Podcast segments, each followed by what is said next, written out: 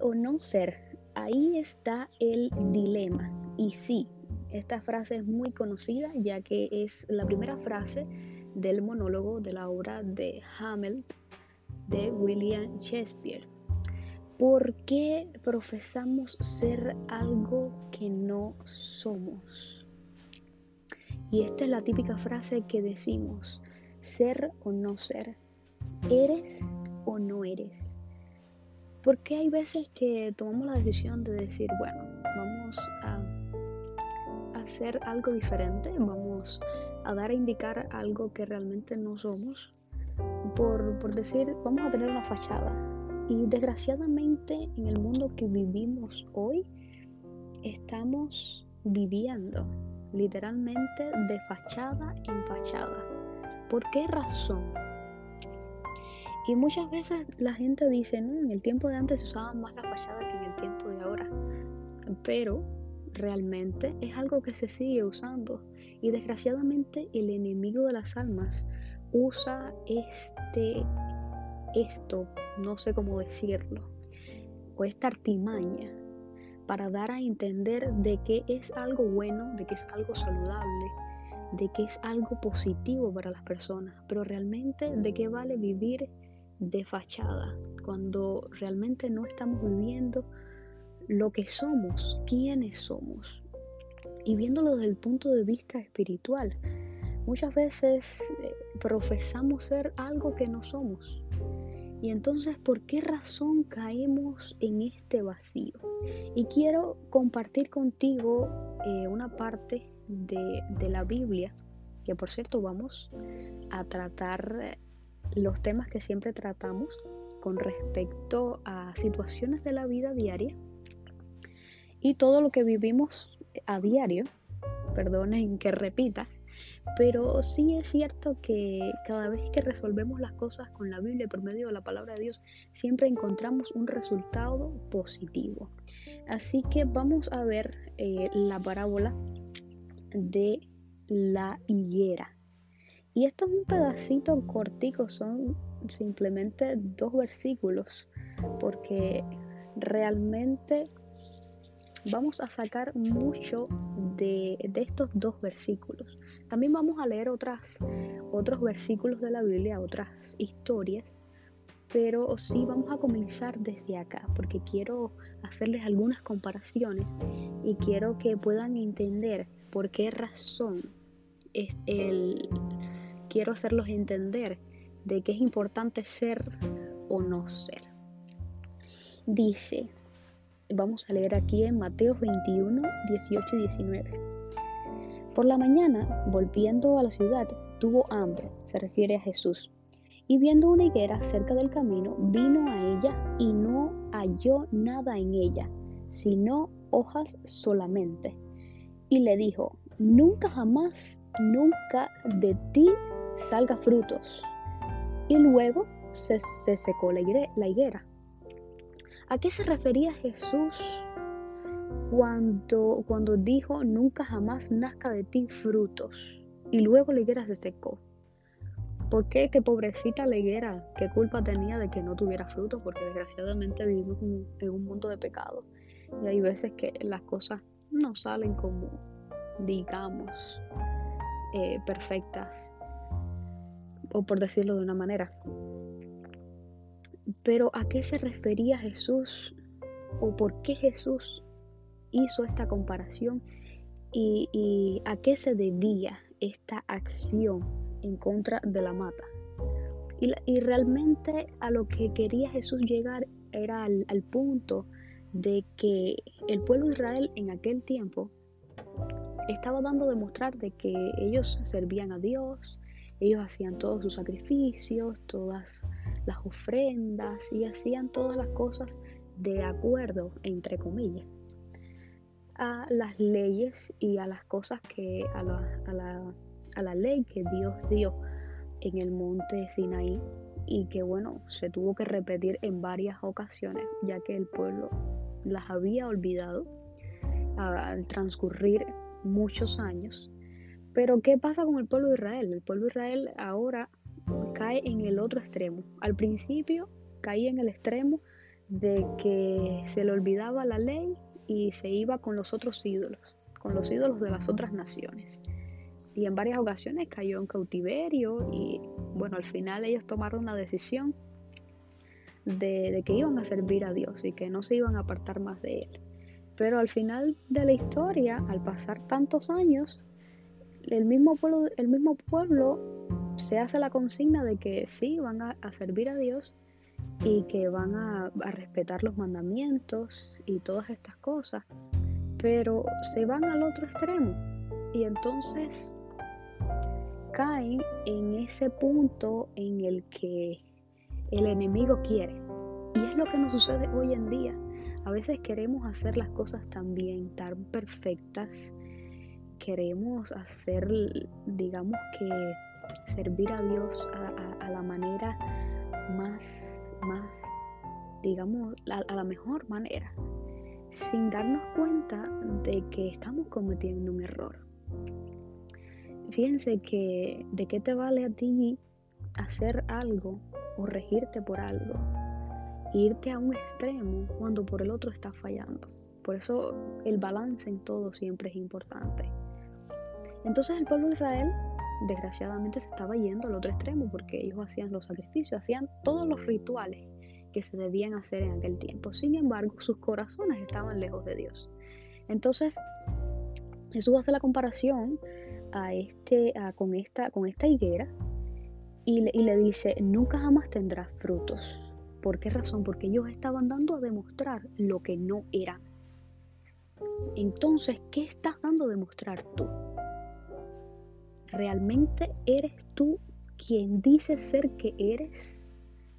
Porque realmente si tú amas a Dios, y lo venimos viendo desde el contexto espiritual, si tú amas a Dios, realmente tú guardas sus mandamientos. Fíjate que viéndolo desde el punto de vista genérico, y ahora acordándome de que hoy en día se ve mucho los filtros y recordándome de, Snapchat, de Instagram y de tantas personas que lo usan y que lo usamos, porque yo de vez en cuando lo uso, no lo voy a negar. Pero sí es cierto. ¿Estás usando tú un filtro para decirte que eres cristiano? Porque realmente si no haces la obra que Dios, está, que Dios hace o que, o que Dios quiere que tú hagas, no estás haciendo nada. entonces, ser o no ser, eres o no eres, ¿por qué das a demostrar lo que no eres? O es todo o es nada, porque al final de cuentas, de nada te vale tener una fachada de servir a Dios cuando no lo haces, porque al final de cuentas, ni, ni vas a ser bendecido por Dios, ni vas a sentir la presencia de Dios en tu vida y no estás dando a demostrarle a otros que Dios puede hacer grandes cambios reales. Entonces, si tú das a demostrar que supuestamente tú tienes a Dios y, y, Dios no se experimenta en tu vida, o sea, tú no experimentas a Dios, no hay un cambio en tu vida, entonces la gente, ¿qué va a decir? Oh, pero ella es cristiana, pero yo la veo igual que yo, pasando trabajo. Bueno, no significa que nosotros que seamos cristianos no pasemos trabajo, pero a pesar de las circunstancias difíciles, nosotros tomamos las situaciones controversiales de la vida de una manera distinta a las personas que no confían en Dios. Y ese es el punto que yo quiero llevarte. Si realmente confías tú en Dios o si es una fachada, porque de nada vale de que que tengas esa portada muy bonita y por dentro no, no deja de mostrar nada, porque de nada te vale. es preferible que estés con Dios completamente o estés afuera completamente. Y reconozcas, lo importante es que reconozcas que necesitas de verdad de Dios, no es que una, una portada y ya, no, necesitas hacer un change, un cambio. Tiene que haber una transformación completa, de adentro hacia afuera. Y quiero leerte Apocalipsis. Quiero llegar a este, este versículo, a estos versículos que me encantan mucho. Apocalipsis 3, del, del 14, a ver, del 15 al 22. No voy a abundar mucho en estos versículos, pero solamente quiero que reflexiones, porque eh, estos versículos están escritos de una, de una manera muy sutil, de acuerdo a, la escritura en, aquel momento, pero si lees con entendimiento y con el Espíritu Santo y deseas que Dios transforme de verdad tu vida, vas a comprender qué es lo que Dios quiere y vas a hacer el cambio.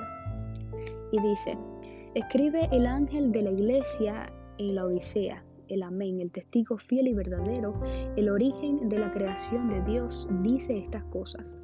Yo conozco tus obras, que no eres ni frío ni caliente. Ojalá fueras frío o caliente.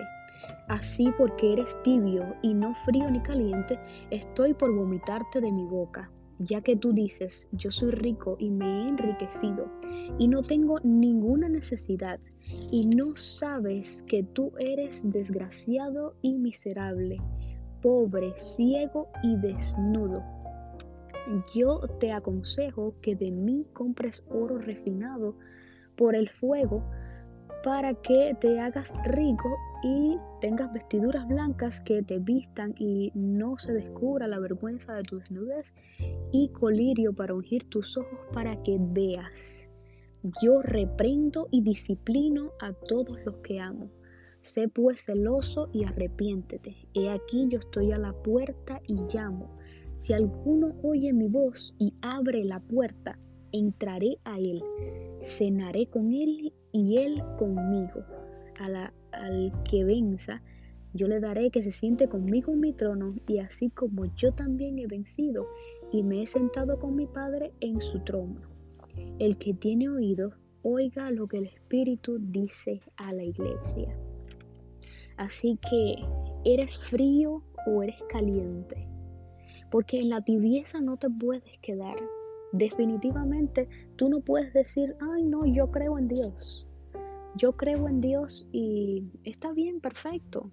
Eh, yo pienso que Dios está en el cielo y me cuida y me ama pero ya hasta ahí, no, digas que crees en Dios y ya, porque si de, verdad tú crees en Dios, tú guardas sus mandamientos, tú haces su voluntad.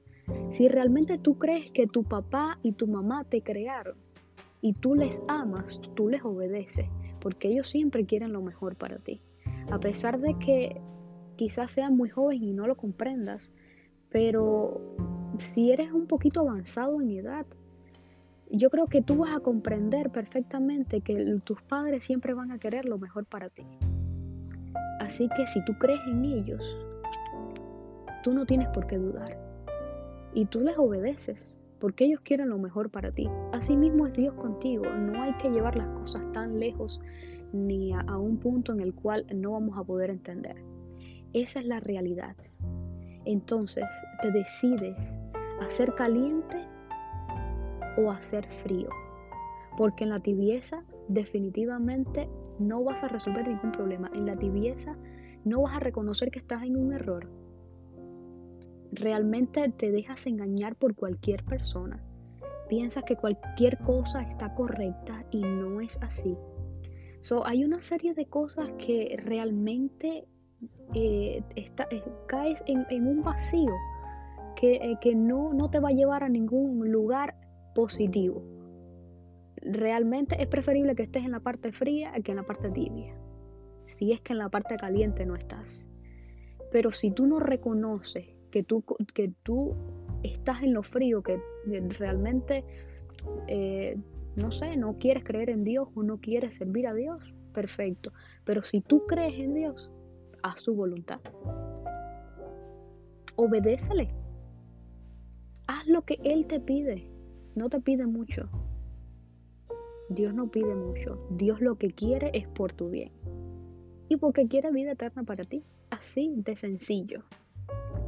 Entonces, ¿eres o no eres?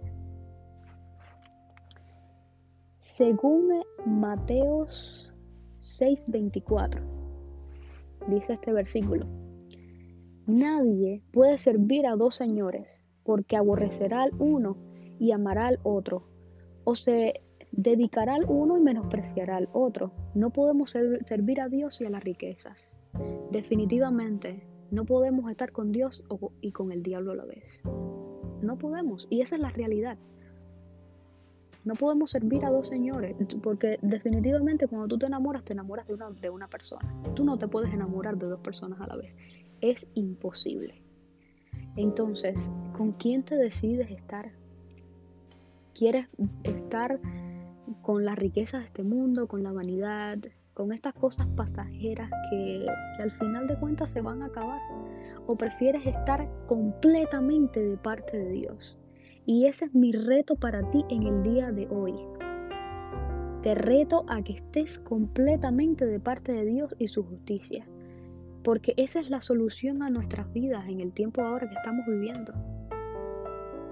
Así que lo demás es, hay dos caminos. el camino de la perdición, que es amplio y tiene de todo y puedes hacer de todo lo que tú quieras. Y el camino estrecho, que es el camino de Dios, que sí te vas a tener que limitar en muchas cosas, pero al final vas a tener vida eterna. Piénsalo un poquito. No tienes, no, no, no, tienes que, que ir tan lejos. Definitivamente piensa un poco y si tú de verdad quieres tener una vida al lado de, de, la persona que te creó, que la que te ama, que no quiere tu destrucción, definitivamente yo creo que tú vas a tomar una buena decisión. Deja que Dios obre en tu vida, deja que Él te transforme, deja que el Espíritu Santo haga una persona nueva, que transforme tu carácter, tu forma de ser. Déjate guiar por el Espíritu para que seas una nueva criatura y puedas alcanzar el reino de los cielos. Estamos en tiempos difíciles y por decirlo de una manera, y es muy cierto, estamos en tiempos finales. Este mundo le, queda poco tiempo. No te puedo decir el tiempo porque no está escrito, pero como decía en, el, en la grabación anterior, con respecto a las diez vírgenes, en cualquier momento llega el esposo que es Jesús y Él está muy cerca. Así que es tiempo de prepararnos, es tiempo de mirar hacia el futuro y el futuro más, por decirlo de una manera, más conveniente para ti, para mí, para toda, para toda la, la raza humana, es Cristo Jesús, porque Él es nuestro Salvador, es nuestro Creador y quiere lo mejor para nosotros. Así que te invito a que tomes esa decisión, porque realmente no te vas a arrepentir y no te estoy vendiendo nada, definitivamente. Te estoy dando la, vía para que hagas tus arreglos con Dios, porque realmente es mi deseo. Yo lo he vivido y lo quiero seguir viviendo hasta que Cristo venga.